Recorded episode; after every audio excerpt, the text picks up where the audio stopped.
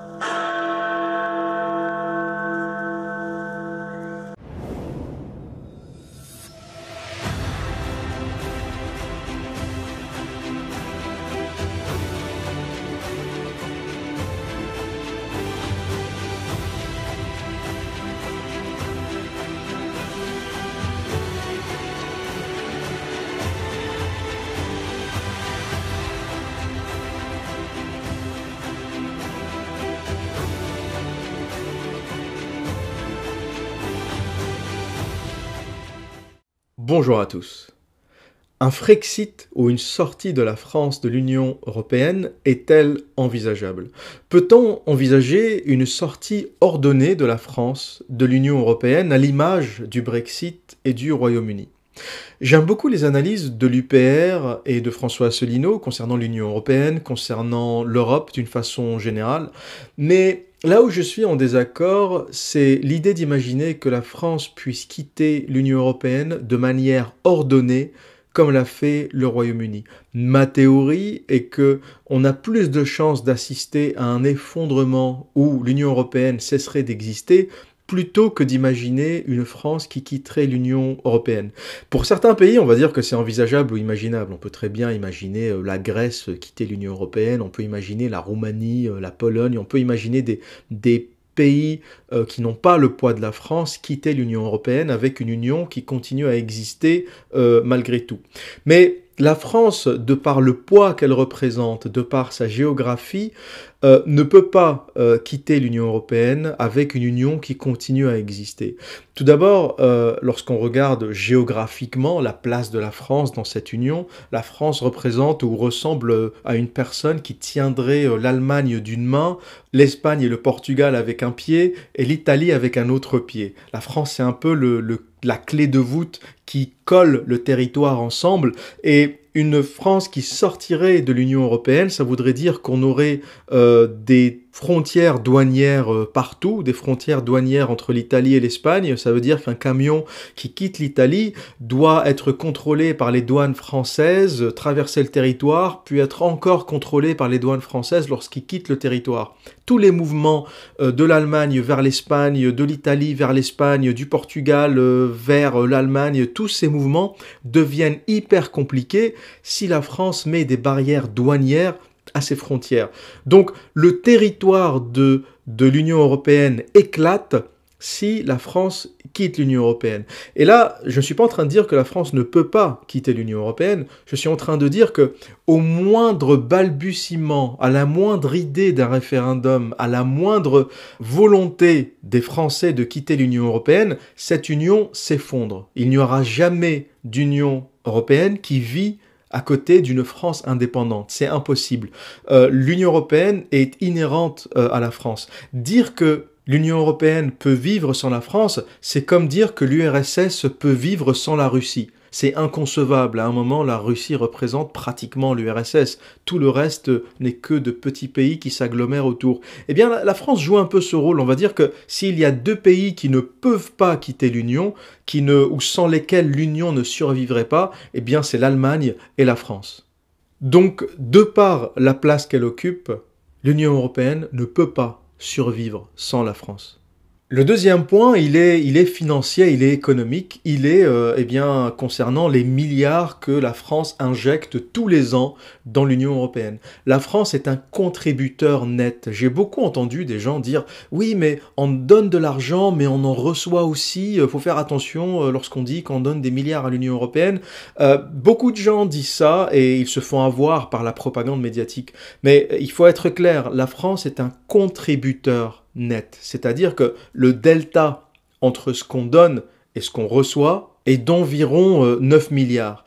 On donne 21,5 milliards d'euros à l'Union européenne et on en reçoit 13,5 d'après les chiffres de 2007. Je pense que ce montant a augmenté et il va encore augmenter parce que maintenant que le Royaume-Uni, qui était aussi un contributeur net à peu près à même hauteur que la France, eh bien cet argent qui manque, ce trou qui manque dans les caisses de l'Union européenne, il faudra bien le compenser. Et aujourd'hui, il y a des discussions assez féroces entre la France et l'Allemagne sur qui va payer ces 10 milliards qui manquent, ces 10 milliards que le Royaume-Uni ne paye plus. Donc il ne faut plus que les gens se fassent avoir avec cette histoire de oui, euh, l'Union européenne nous donne quand même de l'argent. Non, la France est un contributeur net. On lâche tous les ans 9 milliards, 8, euh, 9 milliards en fonction des années à l'Union européenne, voire même plus. Et si on devait ramener ça à euh, euh, l'impôt, parce que c'est bien d'être pratique, hein, les gens comprennent mieux en général lorsqu'on s'attaque à leur portefeuille, lorsqu'on s'attaque à leur propre pouvoir d'achat,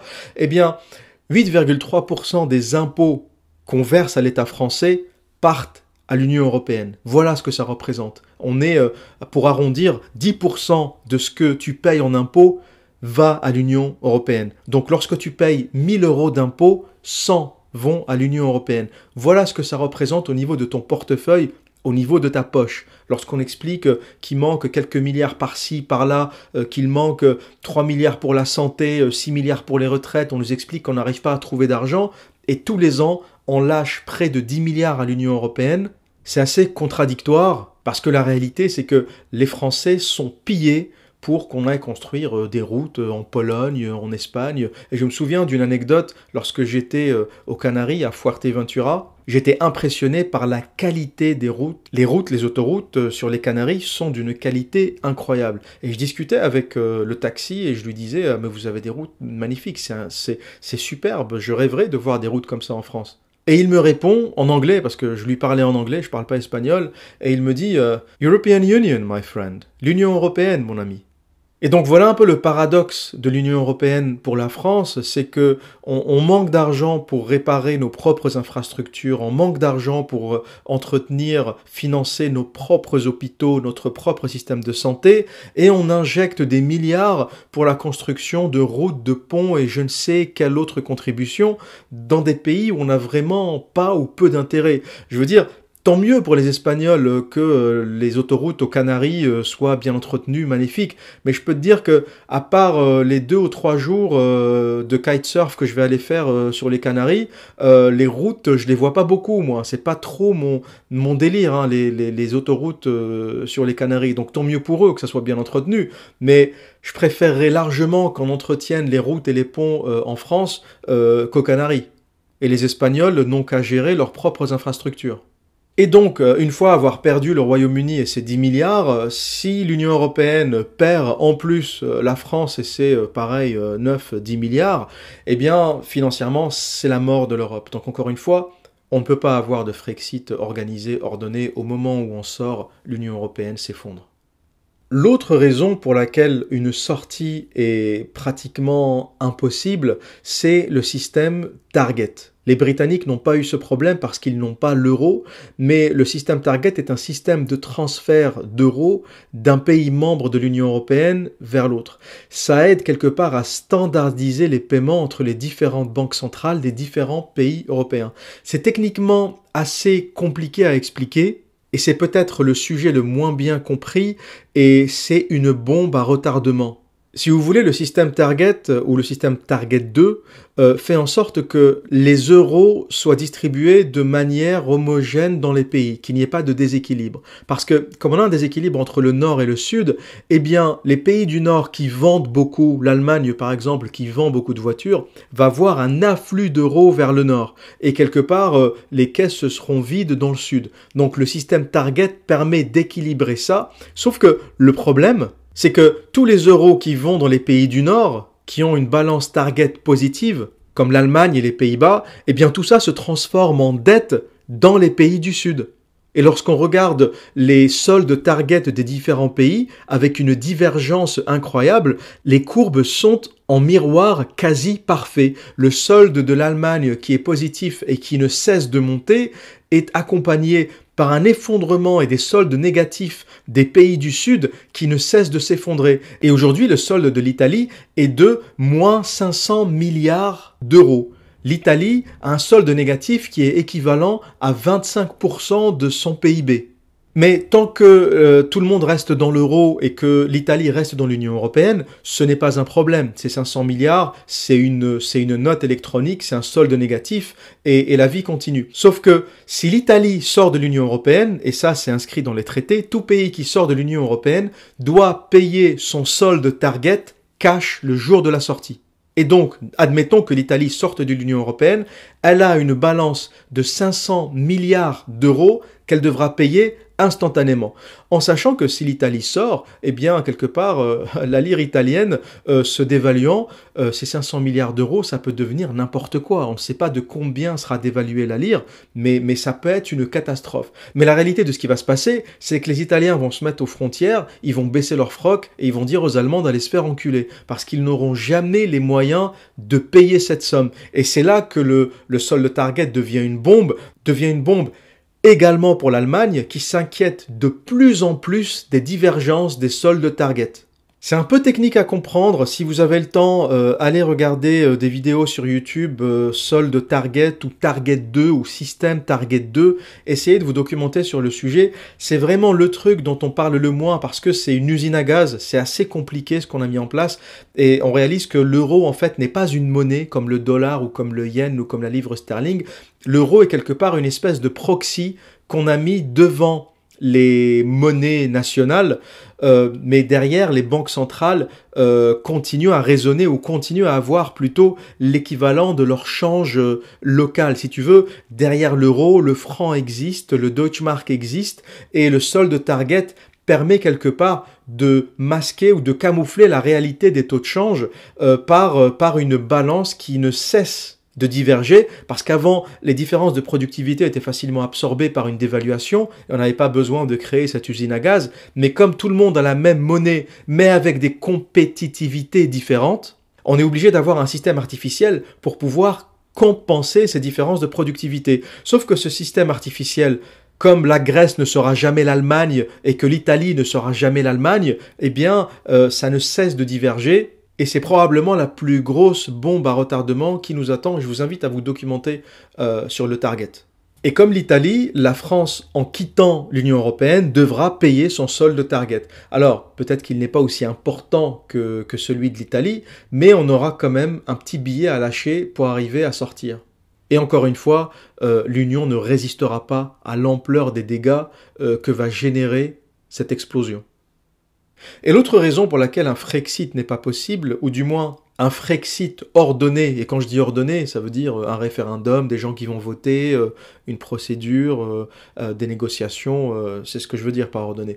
Cela ne pourra jamais se passer avec la France parce que l'autre raison, c'est que les Français ont peur.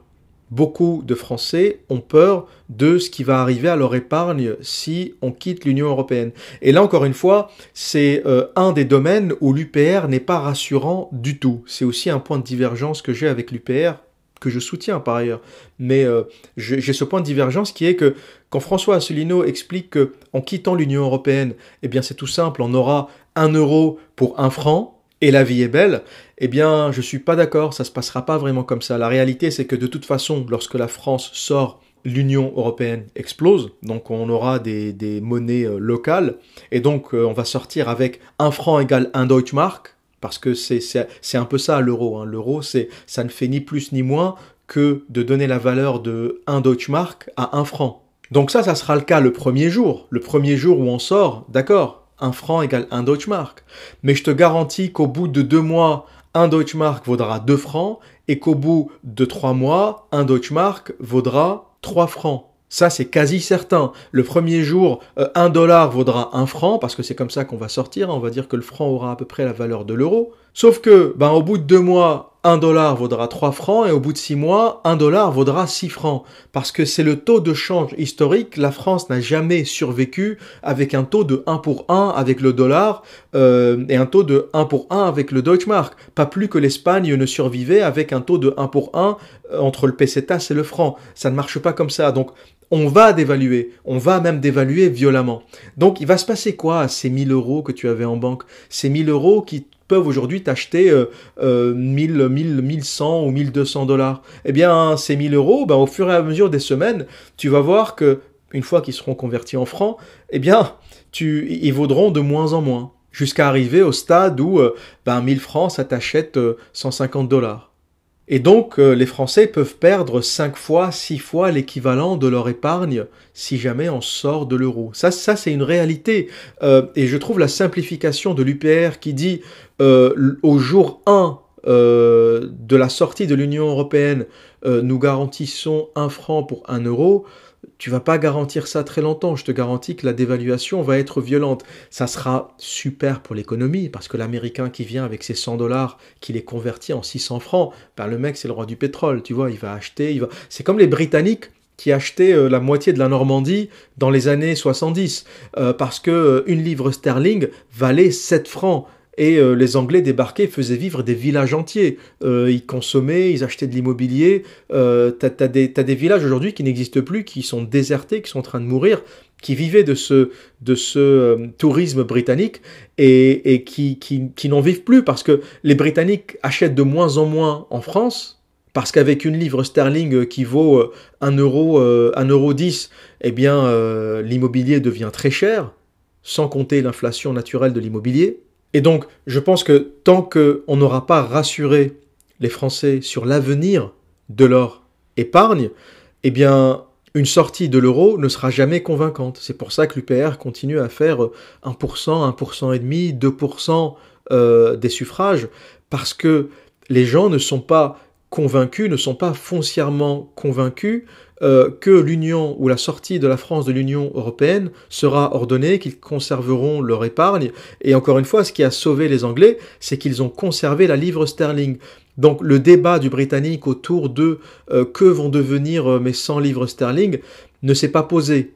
En plus du fait que le Royaume-Uni soit une île, donc l'isolation est déjà est déjà là quoi. Ils sont entourés de, de, mers et, et d'océans de part et d'autre. Donc si tu veux, euh, c'est beaucoup moins traumatisant qu'une France qui est ancrée euh, au niveau territorial, qui est ancrée au niveau économique, qui est tenue par les couilles, qui est tenue euh, par, par l'euro, si on voulait que l'euro fasse rempart à la puissance allemande et euh, à la réunification allemande, hein, c'était le but hein, de l'euro. Hein, quand Mitterrand commençait à parler de l'euro, c'était surtout pour calmer euh, la productivité euh, exceptionnelle de l'Allemagne et de pouvoir rester au contact avec l'Allemagne, même après la réunification.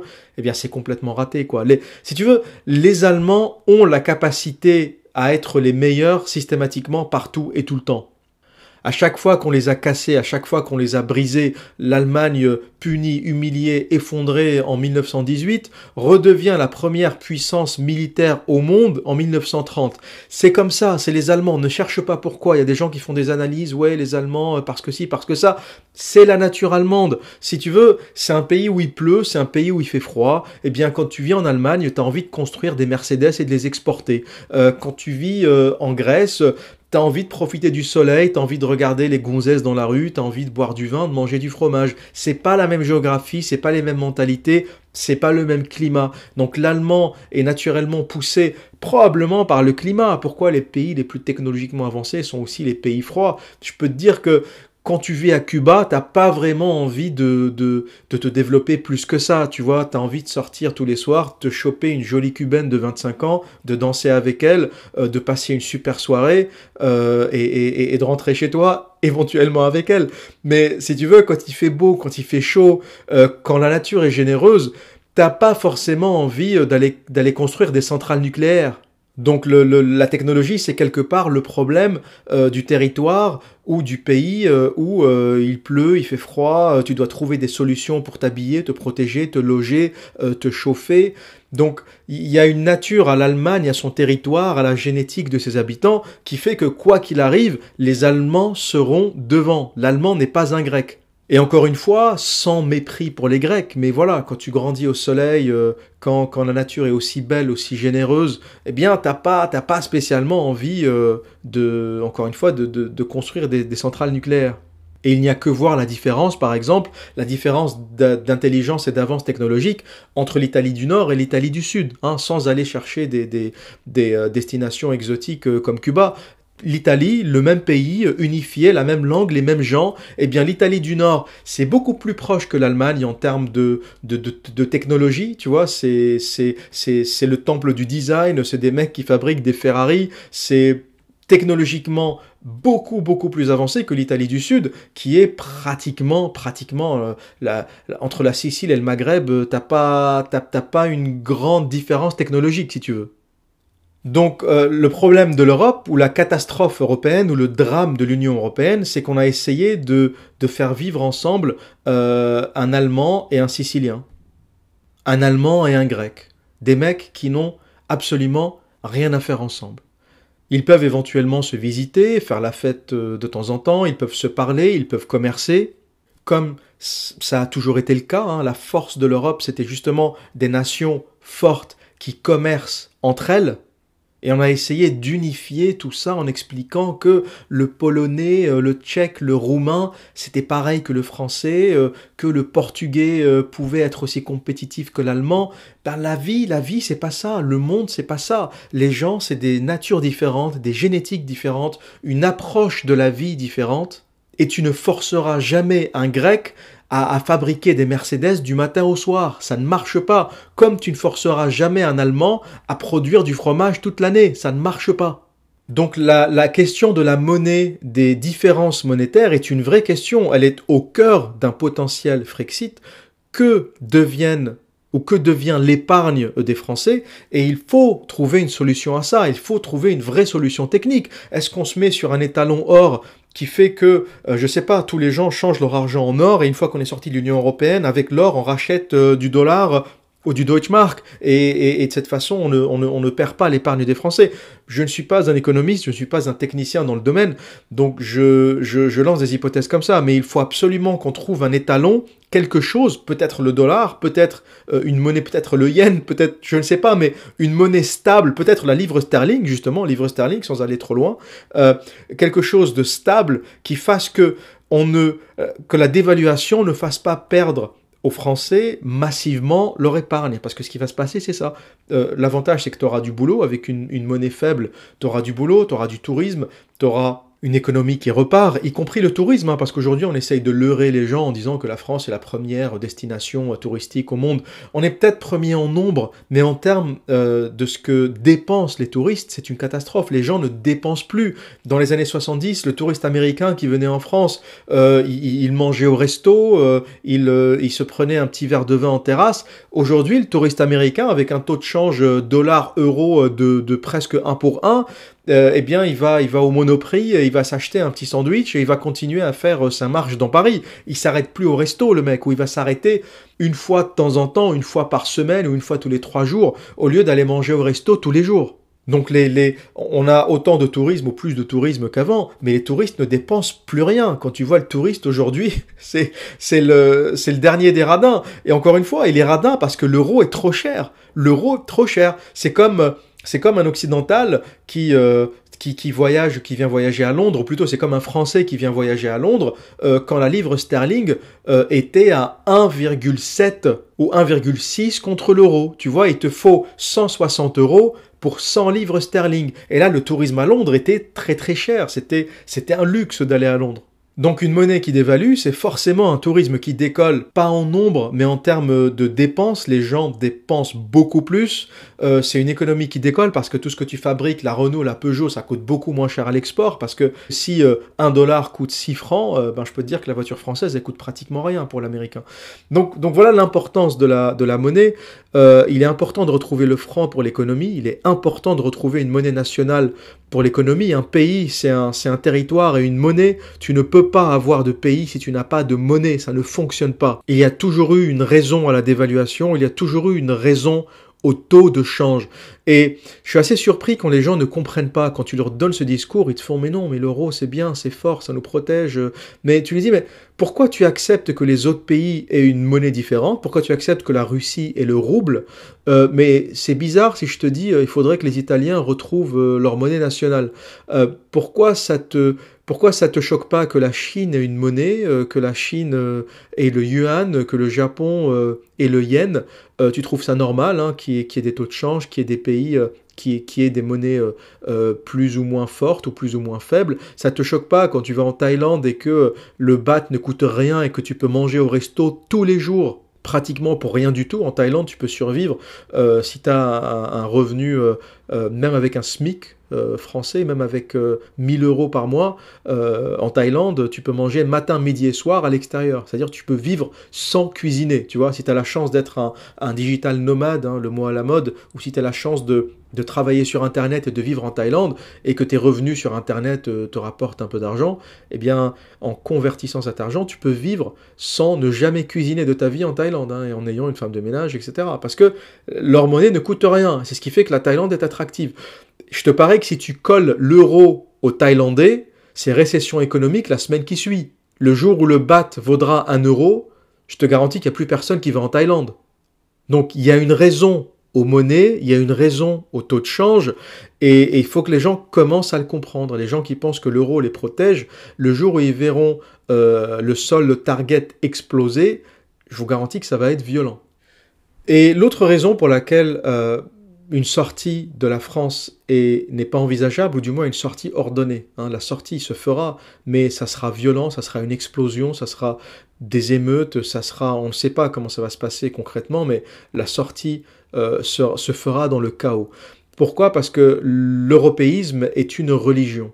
Euh, on ne peut plus aujourd'hui critiquer l'Union européenne de façon rationnelle parce qu'on a toujours des arguments irrationnels. Quand tu dis je ne suis pas d'accord, l'Union européenne appauvrit les peuples, on te répond souvent oui mais on est plus fort ensemble. Mais tu réponds, mais, mais, ça veut dire quoi on est plus fort ensemble? Si ça, c'est pas de la religion, je ne sais pas ce que c'est. C'est du dogme religieux, c'est plus de la raison on est plus fort ensemble. Et heureusement, euh, cette, pandémie arrive, le coronavirus arrive, et on voit débarquer, encore une fois, je l'ai déjà expliqué dans d'autres podcasts, les Russes, les Chinois, les Cubains, les Vénézuéliens venir euh, aider les Italiens euh, au bord du gouffre. Et on comprend que ce mythe religieux du on est plus fort ensemble n'existe pas. Tu trouves plus de salut et d'aide chez un Russe que chez un Tchèque ou chez un Allemand, tu vois. Donc il faut en prendre conscience. L'Union européenne est un dogme, est un dogme religieux. Et comme pour tous les dogmes religieux, il y a la notion de blasphème. Et lorsque tu blasphèmes, on te fait quoi? Euh, Eh bien, on te tue. Hein. La violence existe dans l'Union européenne. Historiquement, il y a toujours eu euh, une, espèce de, mafia sous-jacente euh, qui a toujours fait preuve de violence lorsque les intérêts de l'Union européenne étaient menacés. Tout comme on brûlait les scientifiques au Moyen Âge, aujourd'hui on, te brûle si tu critiques l'Union européenne ou si l'Union européenne est menacée. Et je vais vous donner quelques exemples. Hein. Je ne sais pas si le nom de Anna Lind vous parle. Ça se passe le 11 septembre 2003 à Stockholm. Anna Lindh, qui était une politicienne et aussi la ministre des Affaires étrangères euh, de 1998 à 2003 en Suède, eh bien, à l'occasion euh, du référendum de l'adhésion de la Suède la monnaie commune, euh, elle a été assassinée. On ne sait pas pourquoi, on ne, on ne connaît pas les raisons, mais avant le référendum, quelques jours avant le référendum, elle a été assassinée. Tout comme Joe Cox, le 16 juin 2016, quelques jours avant le référendum pour la sortie du Royaume-Uni de l'Union européenne, encore une fois, une femme a été assassinée par un déséquilibré. ce n'était pas une femme qui était opposée à l'Union européenne, hein, au contraire, hein. c'était une travailliste qui était euh, euh, pour l'Union européenne, mais l'idée c'était pas vraiment de l'éliminer euh, en personne. l'idée c'était de créer la terreur, encore une fois, la politique de la terreur avant le référendum, pour que les gens soient choqués et qu'ils se disent Ah, mais regardez, ces déséquilibrés viennent de tuer quelqu'un qui était euh, pour l'Union européenne. Euh, les anti-européistes sont vraiment des, des gens violents, des, des, des fascistes. Il, faut avoir, il faut faire attention à ces gens-là. Quand tu es anti-européiste, tu es forcément un criminel, il faut faire attention. C'était un peu ça l'idée derrière euh, le meurtre de ces deux personnes autant en Suède en 2003 avant une possible adhésion de la Suède à l'euro, qui a d'ailleurs été rejeté, hein. ces plans n'ont pas marché, euh, la Suède n'a jamais euh, adhéré à l'euro, et, d'ailleurs ils doivent remercier le ciel aujourd'hui euh, de ne pas appartenir à cette, à cette monnaie de brigands. et pareil au Royaume-Uni, ce meurtre n'a pas fait basculer le référendum et le Royaume-Uni est sorti de l'Union européenne. Mais il, faut comprendre, euh, de par ces deux euh, événements, que une sortie de la France va se faire dans la violence. Si jamais euh, le sujet devient sérieux, si la question d'un référendum devient sérieux, je vous garantis que les événements qu'on a eus sous François Hollande, Emmanuel Valls, le Bataclan, Charlie Hebdo, tout ça, ça va repartir puissance 10 parce qu'il est hors de question que la France quitte l'Union européenne. C'est un vrai sujet, c'est un sujet très sérieux. Et on a en France une trahison des élites extrêmement poussée, une trahison des élites comme je ne l'ai jamais vue dans d'autres pays. C'est une caractéristique très française. On va dire que dans tous les pays du monde, il y a, des truands, il y a de la mafia, il y a des politiques véreux, il y a des voyous. Euh, on va dire que tous les pays ont, ces problèmes, c'est pas propre à la France. Mais lorsqu'il s'agit de l'intérêt supérieur de la nation, même le dernier des voyous se range derrière son pays. Si tu veux, lorsqu'il s'agit de l'intérêt supérieur de la Russie, le dernier des oligarques ou le plus voyou des oligarques va se ranger derrière Poutine et derrière l'armée russe. On ne plaisante pas avec l'intérêt supérieur de la nation.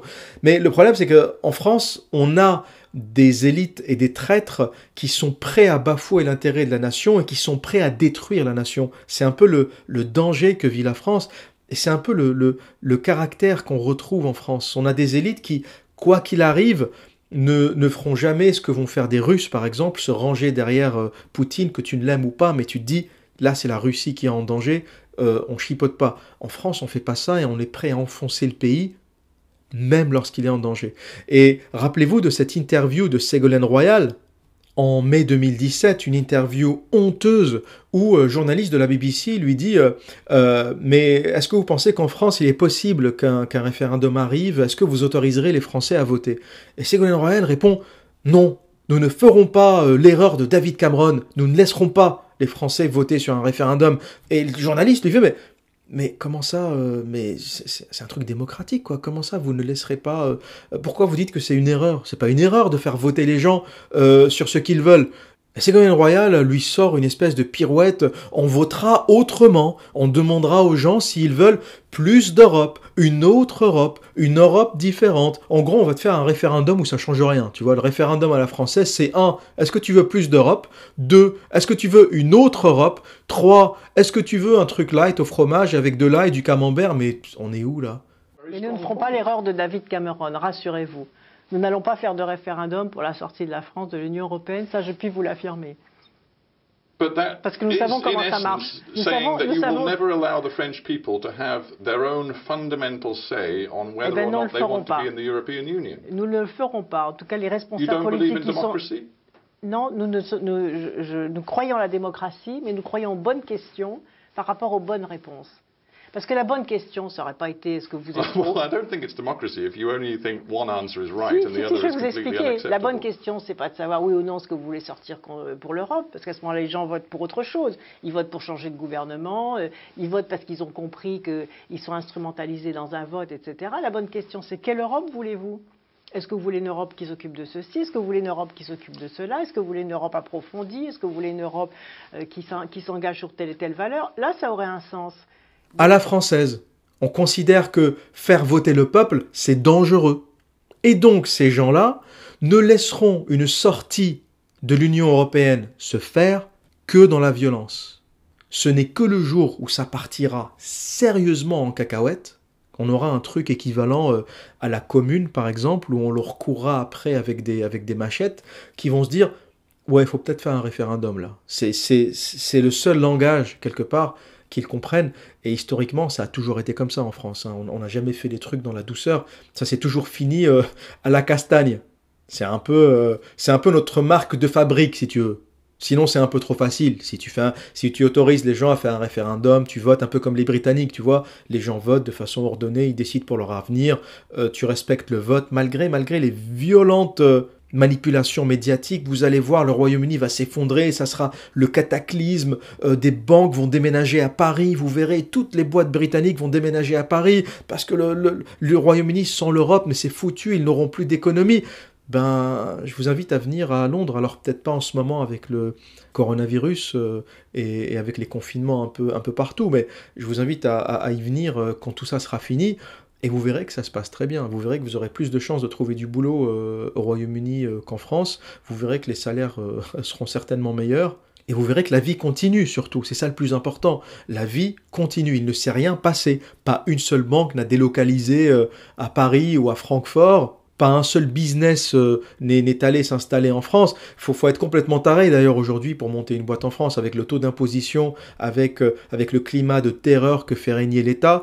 Euh, Brexit ou pas Brexit, faut être complètement timbré pour aller euh, monter une boîte en France. Hein. Le problème, il est là aujourd'hui. Le problème en France, c'est le problème des impôts. C'est pas le problème euh, euh, du territoire, de l'euro ou de l'Europe ou, pas.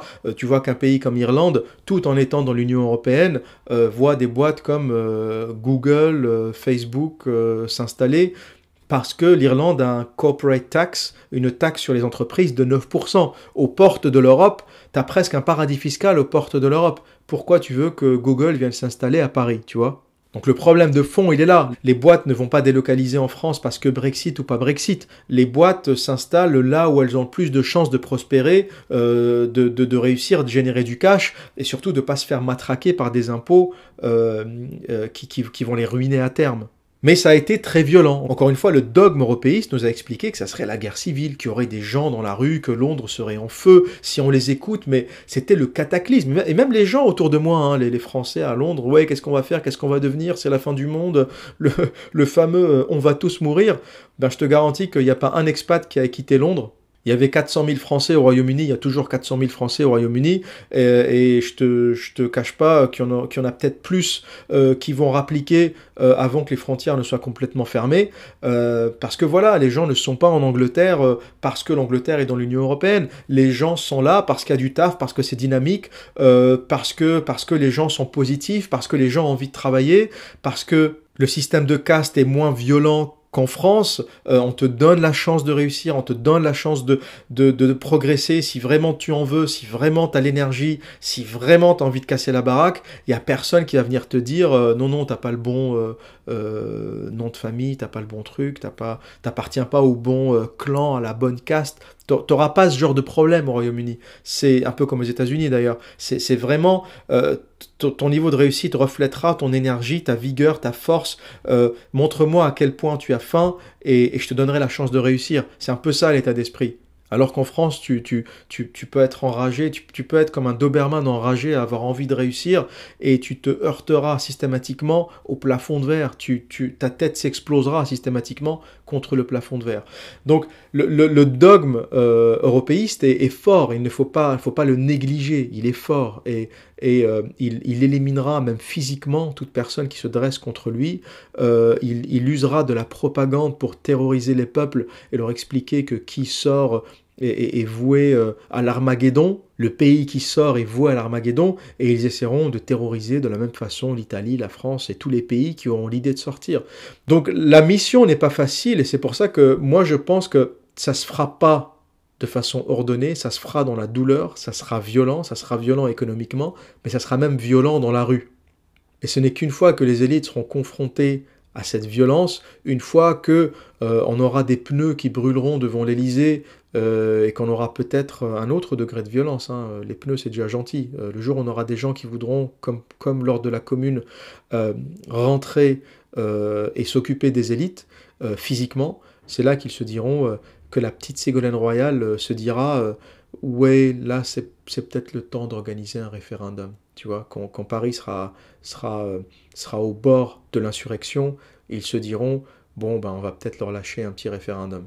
C'est toujours comme ça que ça se passe en France, malheureusement. Voilà pour cette analyse, voilà pour mon analyse. Est-ce que un Frexit ordonné aura lieu? Non. Est-ce que ultimement la France quittera l'Union européenne? Eh bien, ça se fera par défaut, si vous voulez. L'effondrement euh, se fera en parallèle avec la sortie de la France. La France sortira en raison d'un effondrement. Il n'y aura pas de, volonté organisée euh, d'élection, de machin avec une sortie ordonnée. Euh, ça sera une crise, ou une crise sociale, ou une crise économique, ou les deux, hein, les deux vont de pair souvent, une panique globale, des élites qui commencent à, paniquer pour leurs biens et pour, et pour leur vie, et à ce moment-là, ils se diront peut-être, bon, peut-être le temps d'organiser des élections parce que ça devient, ça devient un peu dangereux tout ça. Euh, voilà, voilà comment ça va, ça va se passer. Voilà comment je pense que ça va se passer parce que le, dogme européiste, euh, la religion européiste est, extrêmement violente euh, et est prête à tout pour durer jusqu'au dernier jour. Donc la lutte sera dure, la sortie se fera au forceps, elle se fera parce que l'Union européenne euh, est un corps étranger, c'est comme, c'est comme une cellule cancéreuse, c'est, quelque chose qui est, qui est programmé pour la destruction, qui est, qui est programmé pour détruire tout ce qu'il touche. Donc ça, ce n'est pas naturel, les peuples n'en veulent pas, euh, ou en veulent de moins en moins. Hein. Tu vois, l'Italien qui n'était pas convaincu, ou le Français qui n'était pas convaincu avant la crise du coronavirus, eh ben, commence à réfléchir hein, lorsqu'il voit que l'aide humanitaire vient de Chine et de Russie, et lorsqu'il voit l'incompétence et l'incapacité totale de l'Union européenne à gérer cette crise, euh, c'est peut-être un mal pour un bien, parce que finalement les gens commencent à réfléchir et commencent à voir vraiment euh, que cette fameuse union qui nous protège, on est plus fort ensemble, eh bien ça n'existe pas. Et euh, on, a, on voit en ce moment naître un embryon de, de, de, prise de conscience qu'il appartient au seul peuple de, transformer en, sortie effective et, le plus tôt on en aura fini avec euh, ce dogme européen, le plus tôt on en aura fini avec cette religion, le mieux on se portera. Voilà pour aujourd'hui. Et que dire d'autre? Eh bien, comme à mon habitude, prenez soin de vous et à très bientôt.